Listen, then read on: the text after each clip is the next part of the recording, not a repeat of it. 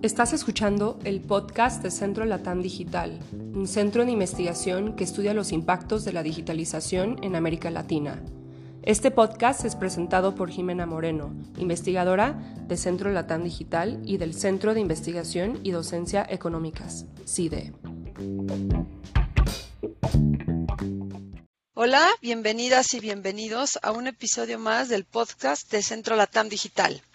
Hoy hablaremos sobre los nuevos desarrollos en el contexto de la pandemia que se han llegado a conocer como Corona Apps. Estas son aquellas aplicaciones que han surgido en distintos países de la región, tanto a nivel nacional como local, para tratar de contener la propagación del coronavirus. Hace algunos episodios ya platicábamos con María Paz Canales de Derechos Digitales y nos adelantaba algunas de las preocupaciones en torno al despliegue de estas aplicaciones, particularmente en los riesgos que se presentan en el tema de privacidad, seguridad y protección de datos de los usuarios, además de que, a pesar del entusiasmo que suscitan, es posible que no sean del todo efectivas ni accesibles para las poblaciones marginadas. En ese episodio nos enfocamos más sobre derechos humanos de las personas que utilizan estas apps. En este episodio retomaremos ese tema. Vamos a hablar sobre la evolución de las aplicaciones que han surgido específicamente en América Latina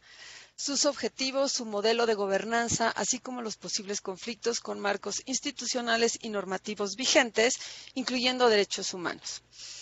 Para abordar este tema, invitamos a, Carolina Guerre para que nos hable un poco sobre un análisis que acaba de publicar la Fundación Carolina en España.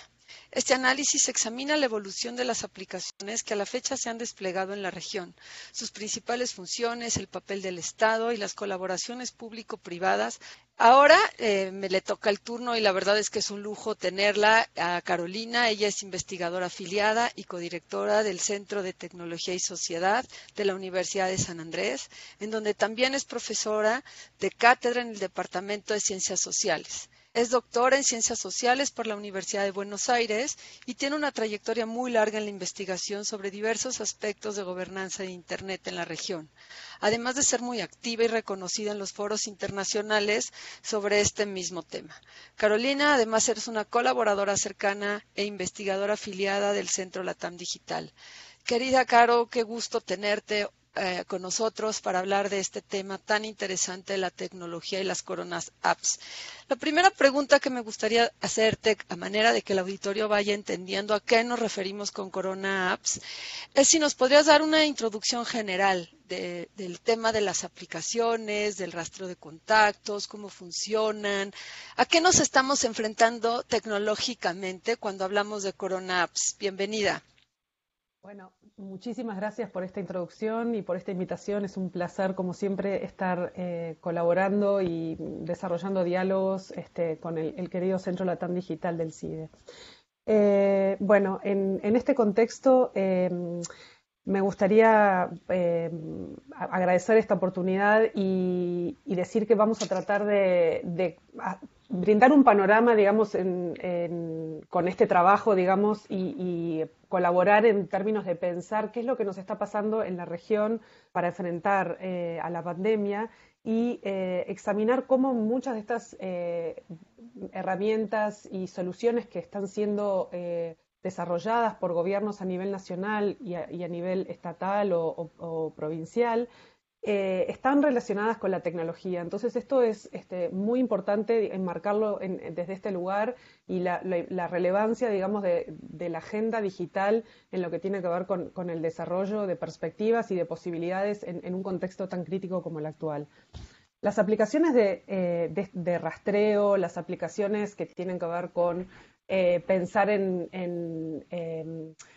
eh, identificar y la ubicación y el monitoreo, digamos, de los movimientos y los flujos de ciudadanos, de objetos, de vehículos. O sea, estas son tecnologías que ya tienen eh, más de una década de, una existencia, digamos, ubicua y masiva, sobre todo, que ha proliferado gracias a la mm, proliferación precisamente de los eh, teléfonos inteligentes en grandes proporciones en las poblaciones mundiales. Eh, que sumado, digamos, a redes de datos móviles, eh, inalámbricas, las tecnologías de GPS, eh, estos han llevado, digamos, a, una, última década en, la cual las, los llamados hoy grandes este, empresas de Internet y las grandes plataformas y todas estas, estas, grandes, estas grandes figuras de corporativas que encontramos en el ecosistema digital, las, las fueron utilizando este, con, fines, digamos, eminentemente eh, de carácter comercial eh, y, bueno, empezaron a suscitar hace ya varios años una gran preocupación en lo que tiene que ver con aspectos que ya hablaron y que ya vimos en el, en el podcast eh, anterior con, María Paz Canales, eh, en términos de lo que esto supone en, la posibilidad de vigilancia masiva de ciudadanos a partir de un modelo de gobernanza de, datos digitales que está sustentado por, por, estas plataformas y por la posibilidad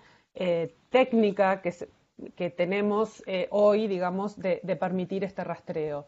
Ahora bien, digamos, para no quedarnos solo desde un lugar muy, em, desde una narrativa, digamos, distópica,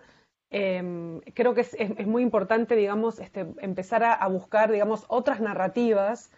eh, que contemplen, digamos, el marco este, por el respeto de los derechos humanos, que es, fundamental, es el horizonte y es el marco que siempre tiene que estar sosteniendo estas discusiones, pero al mismo tiempo, digamos, este, pensar en eh, qué herramientas, qué estrategias y qué soluciones, y no solo de corto plazo y con consecuencias que pueden ser muy negativas en el largo plazo, sobre todo a nivel de lo que tiene que ver con el, resguardo de la privacidad, pero sí, digamos, las oportunidades que sí vemos que se pueden empezar a abrir a partir de algunas de estas, em,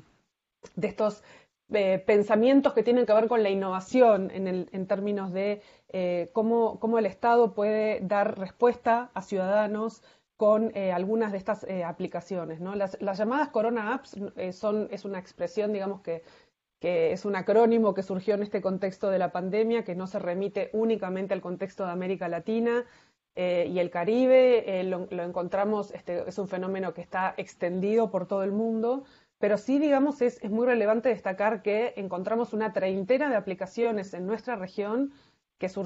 que surgieron desde comienzos de marzo y vamos a, decir que el, Estado este, plurinacional de Bolivia, digamos, fue el primer Estado en la región en desarrollar una aplicación que todavía no, ha trascendido ni, ni, se ha desplegado, pero digamos, estamos hablando de una región que rápidamente, este, un día antes incluso de que fuera declarada una pandemia por la OMS, ya se estaban desplegando este tipo de, aplicaciones, ¿no? Los que lo que nos pone, digamos, este, el reto de pensarlo, no solo desde el, desafío en términos de, como decía antes, de los derechos humanos, pero también de eh, para qué se quiere hacer esto y, las, las, este, y pensar, digamos, también este, positivamente y proactivamente en términos de las posibles algunas posibles ventajas y soluciones que podemos encontrar en términos de estos, estos desarrollos que, hemos visto, ¿no? Insisto, una treintena en eh, los últimos dos meses. Déjame hablar como usuario un momento para poder enganchar al auditorio de la importancia que tiene y de la información que van a dar en esto. Porque finalmente yo quizá use una Corona App o una aplicación para meter cierto tipo de información eh, supongamos que me contagio del virus, o quizá no, pero empiezo a meter mis síntomas primero. Paralelamente, no solamente empiezo a hablar de mis datos personales ya sensibles, eh, bueno, los síntomas, si tengo fiebre, si no tengo fiebre, eh, si tengo tos, etcétera, los síntomas de esta enfermedad, y paralelamente me están pidiendo otro tipo de información. ¿Por qué? Porque a lo mejor tengo diabetes o tengo un sobrepeso o estoy embarazada o, tengo alguna otra enfermedad grave o no grave, pero que pueda llegar a tener ciertas complicaciones. Entonces ya no nada más es la sintomatología, sino que también empiezo a dar cierto tipo de información que va definiendo mucho mi perfil de usuario y en el cual yo estoy entregando un montón de información sensible. En este sentido, pues en la medida en la que yo voy metiendo cada vez más información, estoy dando eh, pie para un montón de cuestiones, desde que pueden ser discriminatorias, como si estoy embarazada o no, y después en el trabajo, lo que sea, hasta información pues ya muy personal sobre cierto tipo de quizá enfermedades o, o, cuestiones personales que traiga encima que puedan afectar el desarrollo del virus, etcétera. En este sentido,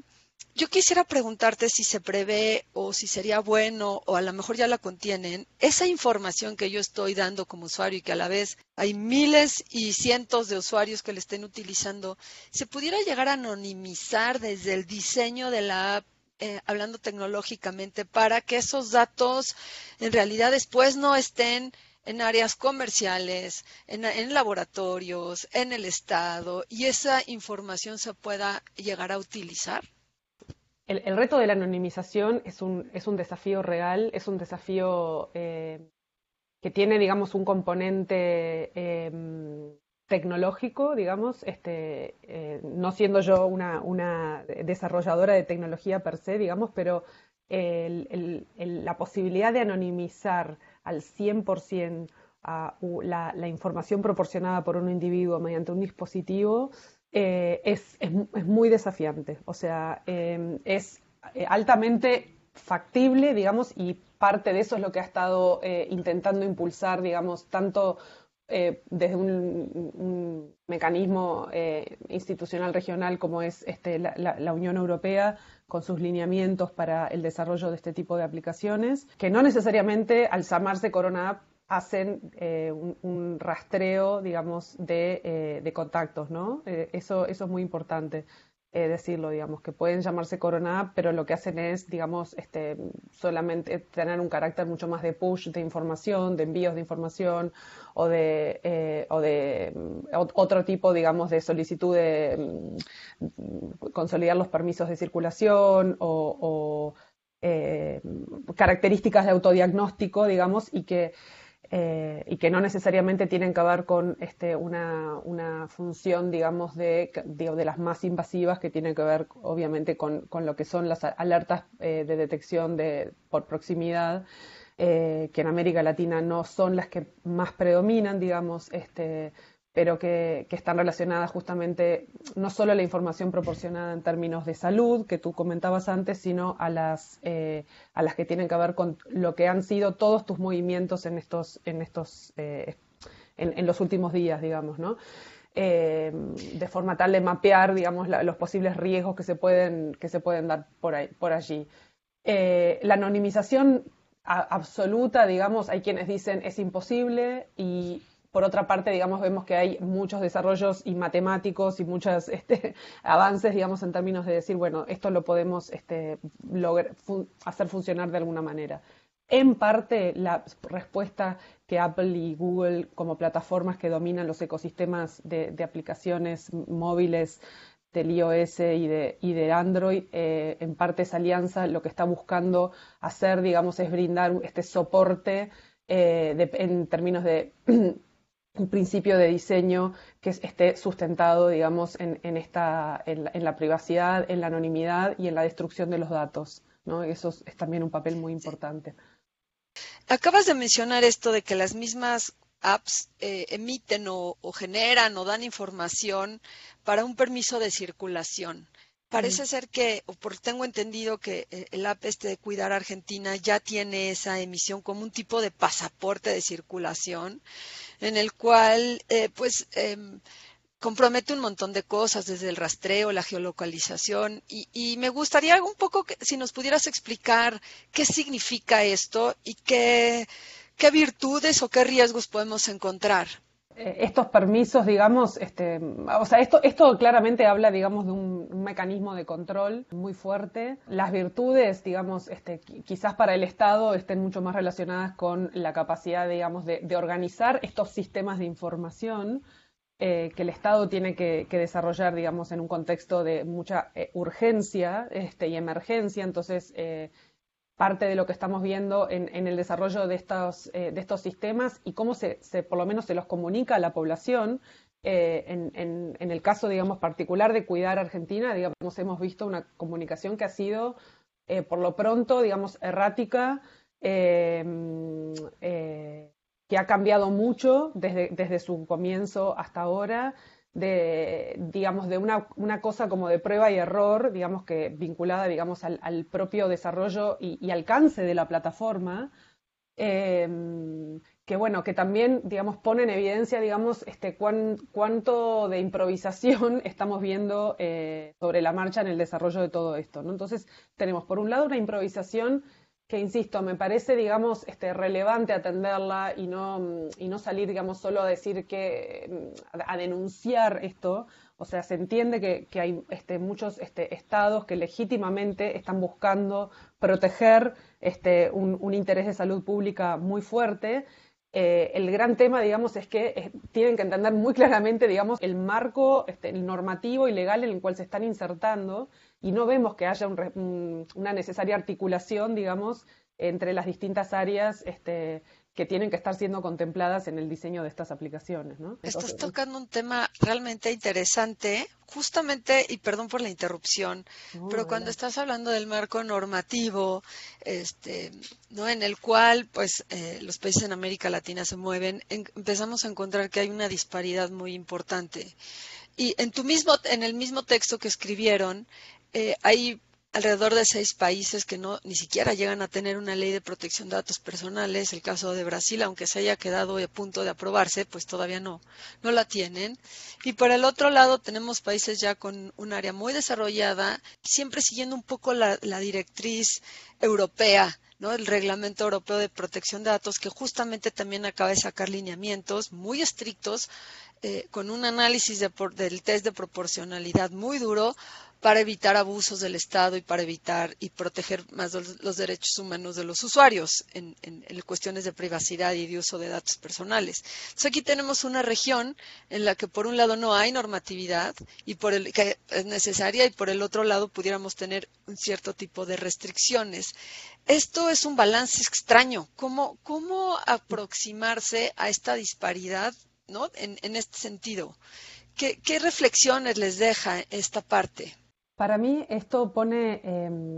pone fuertemente en evidencia, digamos, la, necesidad eh, que tenemos en, la región, digamos, de pensar, de pensarnos no solo este, como comunidades nacionales, y yo sé que esto es muy difícil y muy complejo, digamos, em, pero digamos, encontramos que la, falta de estándares este, comunes que tenemos eh, en, muchos aspectos en la región, a la vez que por otra parte, digamos, tenemos, digamos, una homogeneidad eh, dada por el trasfondo lingüístico y cultural, digamos, que nos une tanto, em, pero me parece, digamos, que los mecanismos de, que hemos, este, en los que hemos trabajado en los últimos años, em, sobre todo en lo que tiene que ver con el desarrollo, digamos, del, del pensamiento en torno a lo digital, que eh, no, acompaña, digamos, este, un poco el rezago que encontramos en varios países, con, todavía con sus idiosincrasias muy marcadas en, relación a, estos temas. Eh, no acompaña, digamos, el, sistema interamericano de derechos humanos, que es un sistema, digamos, este, muy, desarrollado, eh, es un sistema que protege, digamos, derechos este, como la libertad de expresión de una forma muy particular y distintiva al, que encontramos en otras regiones. Y sin embargo, digamos, este, acá nos encontramos con, el tema de, la protección de datos personales, eh, con, una, mirada, digamos, que, em, que a mí me, resulta, digamos, como muy desafiante pensarla en términos de, eh, abordar un pensamiento regional eh, una, un, continente que busca, digamos, este, o que no sé, hay que ver cuáles son estos efectos post pandemia, digamos, pero abrirse al mundo, trabajar sobre líneas de mercado único digital, eh, consolidar procesos en torno al, al, ILAC de CEPAL eh, y con una agenda de sociedad de información este, más homogénea, y por otra parte, digamos, tener estas distintas tradiciones, esta jurisprudencia que,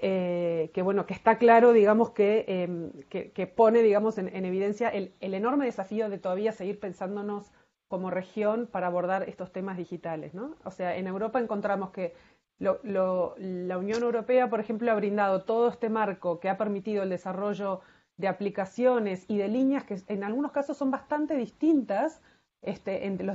los, diversos países con los que nos hemos encontrado analizando este, estas aplicaciones y por otro lado, digamos, hay un marco común que por lo menos brinda, digamos, cierta, cierta horizonte, digamos, para la acción. Creo que en América Latina hay otros actores que empiezan a tener un papel fundamental en el desarrollo de, pensar estos temas y sobre todo las consecuencias del uso de estas aplicaciones para, el, para brindar este, servicios públicos, por ejemplo, asociados a la salud, como el Banco Interamericano de Desarrollo, que empiezan a tener un papel, digamos, este, muy importante en, también hablar de la agenda digital, que no, no escapa, digamos, a, todo, a todo este fenómeno. Estás hablando de una, de una parte de una en, del COVID-19 de la Ciudad de México, de esta apps, donde tiene una parte que me parece relevante e interesante y que me gustaría que si puedes tener un poquito más de evidencia en el sentido de, ya que subo la información, finalmente hay un, un cierto tipo de autorregulación en la información que el usuario está subiendo, porque al final tú puedes borrar información eh, por lo que estoy entendiendo en esta app, se puede borrar cierto tipo de información y el almacenamiento de los datos. Creo que esta es una, buena iniciativa de un, un, tipo de autorregulación que inclusive deja al Estado también un poco más protegido porque mm, finalmente quizá luego uno se peca por estar subiendo tanta información personal que ni cuenta se está dando y que hay una responsabilidad también del Estado de mantenerla en secrecía y de mantenerla anonimizada. Y esta parte de borrar información y de informarle al usuario qué tipo de información tiene que subir, para qué se van a usar y en, en dado caso tener la iniciativa de borrar me parece algo muy relevante. ¿Ahí tienes alguna evidencia, experiencia en esta, en esta parte? ¿Cómo ves esta parte de la, de la corona de la COVID-CDMX? A mí eso me parece de, las, eh, de los elementos más, este, más novedosos em, de, la app eh, COVID de, Ciudad de México. Em, claramente, digamos, es, este, es, es, muy distinto, digamos, en la percepción este, visual, digamos, eh, del, del usuario, digamos, de esta aplicación con respecto a otras. Hay que, hay que aclarar, digamos, que de las que nosotros pudimos relevar, eh, hay, solo tres que tienen esta, esta función. Eh, no, no, esta función tan clara, digamos, de eliminarlos cuando uno quiere, sino en, en, un caso, eh, son casos en los que se eliminan y son, está, está especificado que se elimina una vez este, terminada la crisis sanitaria. Y aquí, digamos, esto le deja al usuario, digamos, eh, un control este, muy, muy grande este, de, su, de, su, de, su información, digamos, ¿no? O sea, eh, esto me parece, digamos, que es, eh, que sumamente relevante. Me parece que es sumamente relevante también el planteo, digamos, de... Em, que, que, lo mencionaba al principio, que me parece que es, es, muy importante estar pensando esto, digamos, en que a veces los estados por sí mismos eh, no, no, tuvieron o no tienen las capacidades eh, institucionales instaladas para desarrollar tan rápidamente un aprendizaje, digamos, de desarrollo de una aplicación con seguridad, con eh, estándares de protección de, privacidad, etcétera, digamos, y acá, digamos, es donde entra el sector privado que, este, que llamativamente, y esto sí carezco de la información para, para entender, digamos, de dónde, cómo es que surgió la alianza específica con eh, con los bancos que, apoyaron, digamos, esta iniciativa, pero claramente esto nos muestra que hay un sector de innovación muy grande en el ambiente digital actual, que es el sector financiero, el, fintech, digamos, y acá este, quizás este, hay una, el, tema de apelar, digamos, a los conocimientos instalados en otros sectores de las industrias que manejan información altamente confidencial y sensible, como puede ser la salud o como puede ser la información financiera, de poner en juego ese conocimiento en el desarrollo de soluciones específicas y concretas este, que deben brindar respuestas en una pandemia. Sí, oye, otro, otro tema que como usuario, la verdad, eh, ciudadano, me preocupa mucho es dónde se almacenan los datos. para todos aquellos que quizá sacamos una app y vivimos en algún lugar, pues pueden estar en algún servidor privado, pero otros quizás sean un servidor este, del Estado, pero quizá otros los tenga almacenados en otro país, en alguno, ¿no? Y entonces esto genera, pues, una cierta desconfianza con respecto al almacenamiento de datos, porque después viene la pregunta de la transferencia de los mismos, la responsabilidad de los datos. Eh, aquí, aquí ¿cómo, ¿cómo jugar con esta idea de dónde se están almacenando? ¿Es importante dónde están almacenados o no lo es? ¿Por qué es relevante? Bueno, en, general lo, que, lo que hemos estado viendo, pero esto es mucho antes de la pandemia, digamos, es que uno de los motivos, eh, los datos vinculados a la salud son uno de los datos este, a nivel mundial que tienen mayores restricciones eh, para almacenarse en eh, jurisdicciones ajenas al país donde el ciudadano este, reside, ¿no? Em, y en este caso, incluso en, distintos países de, la Unión Europea, encontramos que hay diversas experiencias en estos, en estos temas, ¿no? digamos. Em, aquí encontramos en, la región, digamos, una experiencia variopinta, digamos, hay mucho almacenamiento que se da en eh, servidores eh, de empresas eh, que proporcionan servicios al Estado, digamos, eh, hay países que tienen eh, cláusulas específicas, digamos, en la región, donde los datos vinculados a la salud no se almacenan o, a otro tipo de datos este, considerados sensibles están,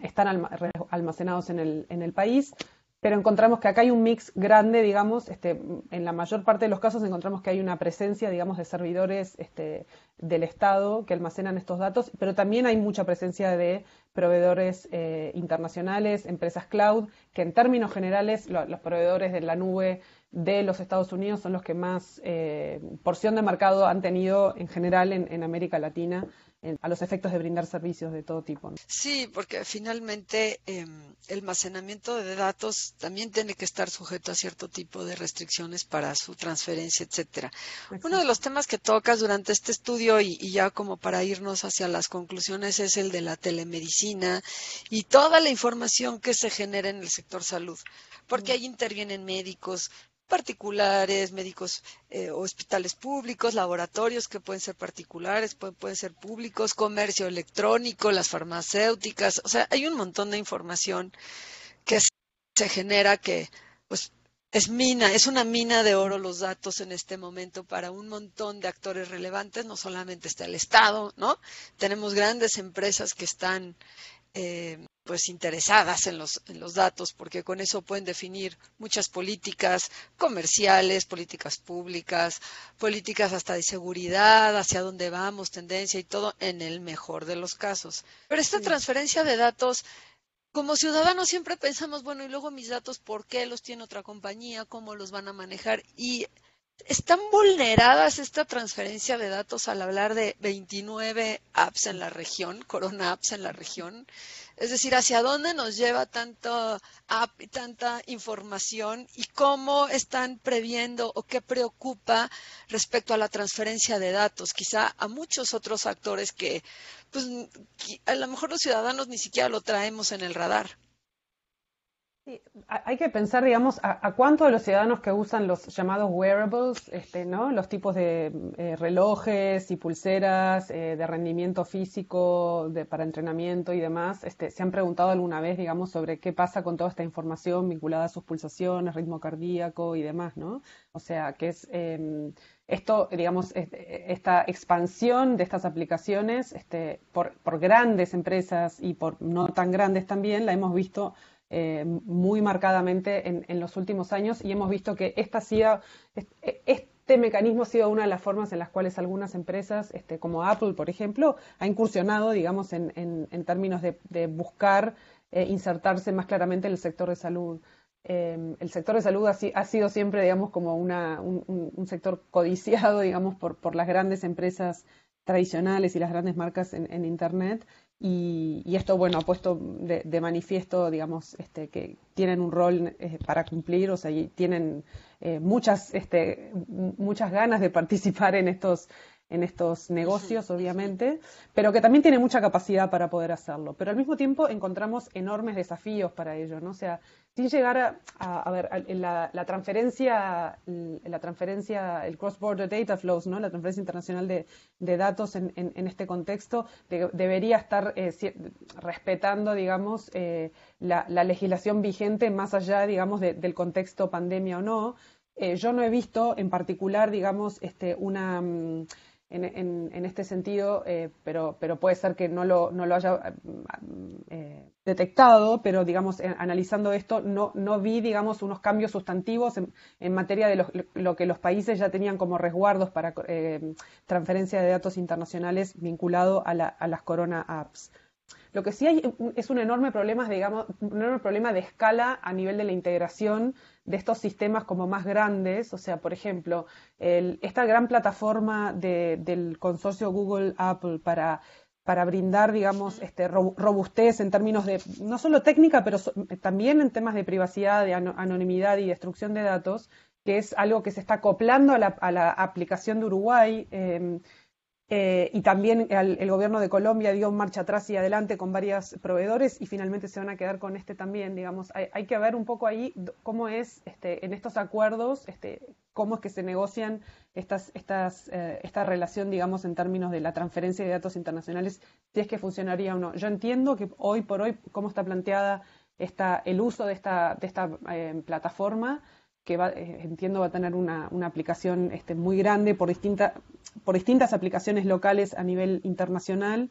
eh, de estos estándares de Google y de Apple para sus, los dos grandes sistemas operativos, eh, va a mantener, digamos, este, el, equilibrio con, las leyes vigentes actuales en materia de lo que es transferencia internacional. porque no implica, no. implica un procesamiento específico por parte de estas empresas hoy, ¿no? No, sin duda aquí estos dos gigantes en el desarrollo y la innovación de la tecnología,